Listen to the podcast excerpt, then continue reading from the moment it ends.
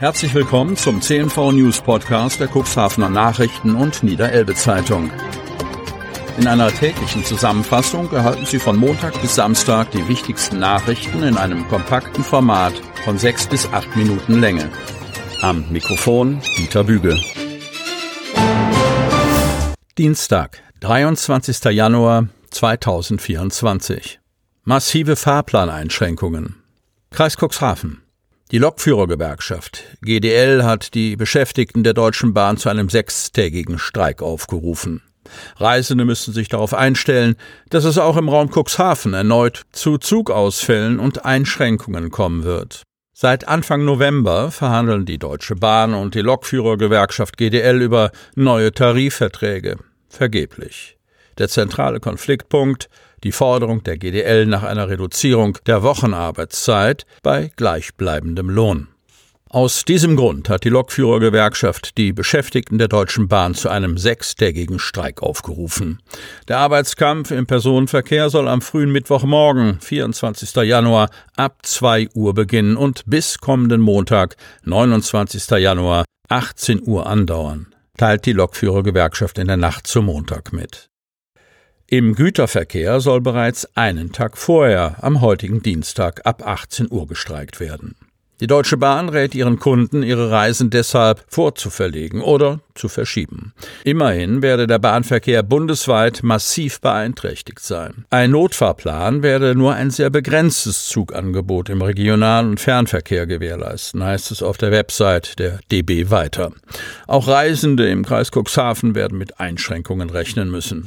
Vor allem Bahnreisende zwischen Cuxhaven und Hamburg-Harburg sollten sich vor Fahrtantritt gut informieren. Laut DB-Infos werden die Züge auf dieser Strecke voraussichtlich im Drei-Stunden-Takt verkehren.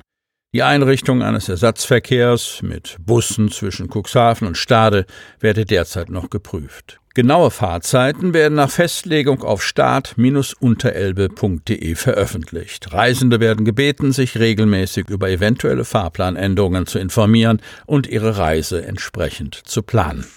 Davor warnt auch EVB-Pressesprecherin Andrea Stein, und das, obwohl Mitarbeitende der EVB ihre Arbeit nicht niederlegen. Auch wenn sich das Personal der EVB nicht direkt am Streik beteiligt, kann es zu Einschränkungen im Bahnverkehr kommen, erklärt sie. Der Grund, die Strecke zwischen Bremerhaven und Cuxhaven ist eine Strecke der Deutschen Bahn und DB-Fahrdienstleiter sind für eben jene Strecke verantwortlich. Wenn einer der in der GDL organisierten Leiter streikt, dürfen wir als EVB nicht fahren. Eventuelle Beeinträchtigungen unterliegen deshalb nicht unserem Einfluss, heißt es weiter.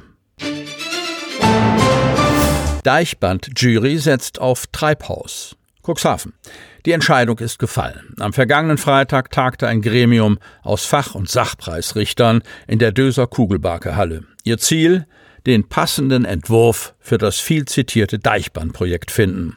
Neun Fachbüros haben sich an dem Wettbewerb beteiligt. Am Ende entschied sich die Jury für die vielversprechenden Planungen des Büros Treibhaus Landschaftsarchitektur aus Hamburg.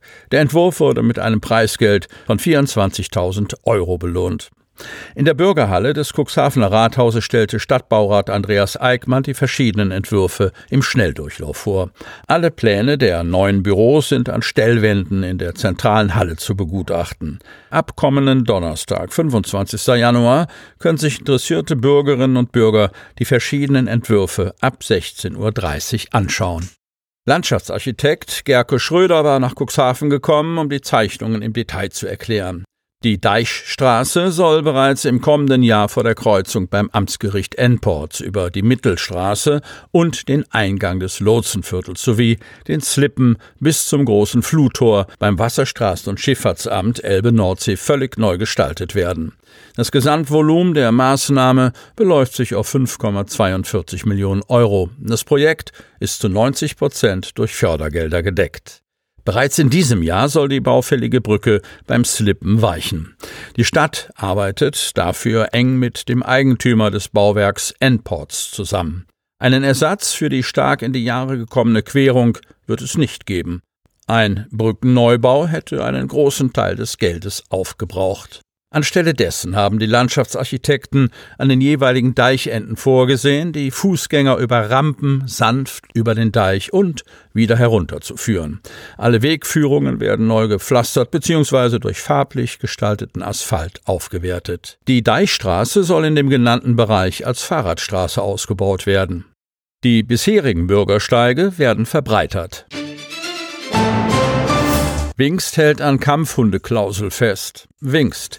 Die Politik in der Stadt Cuxhaven scheint bezüglich der Auflistung von gefährlichen Hunderassen und entsprechender Hundesteuererhöhung einzuknicken. Wohl nicht zuletzt aufgrund des massiven medialen Protestes.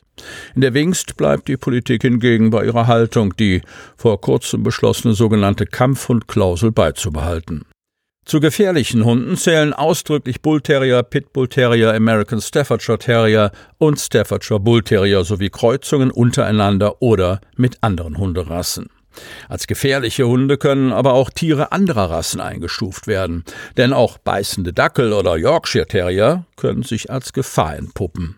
Gefährliche Hunde im Sinne der Satzung sind Hunde mit gesteigerter Aggressivität. Dies ist der Fall, wenn der Hund Menschen oder Tiere gebissen oder eine über das natürliche Maß hinausgehende Kampfbereitschaft, Aggressionslust, Angriffslust oder Schärfe gezeigt hat oder auf Angriffslust, Kampfbereitschaft oder Schärfe oder auf ein anderes in der Wirkung gleichstehendes Merkmal gezüchtet, ausgebildet oder abgerichtet ist. Das Preisgefälle ist signifikant. In der Wings kostet die Hundesteuer für den ersten in Anführungsstriche gesetzten normalen Hund dann 48 Euro pro Jahr. Besitzer gelisteter gefährlicher Hunde werden dort neuerdings pro Jahr mit 600 Euro zur Kasse gebeten. Aber es existiert eine Möglichkeit, von dieser erhöhten Steuer in den normalen Hundesteuersatz zu rutschen. Die Hundehalter haben die Möglichkeit, dass ihr Vierbeiner in einem Wesenstest bewiesen hat, dass er keinesfalls gefährlich ist und ein friedvolles Gemüt hat. So braucht sich bei uns also kein Hundehalter ausgegrenzt zu fühlen, sagt der Wingster Bürgermeister Patrick Pawlowski auf Nachfrage und betont, wir fühlen uns mit der Satzung gut und richtig aufgestellt. Anders als in Cuxhaven habe sich auch die öffentliche Kritik in der Wingst in Grenzen gehalten. Außer von einer Frau haben wir hierzu keine negativen Kommentare dazu gehört. Sie hörten den Podcast der CNV Medien. Redaktionsleitung Ulrich Rode. Produktion Win Marketing, Agentur für Podcast-Produktionen.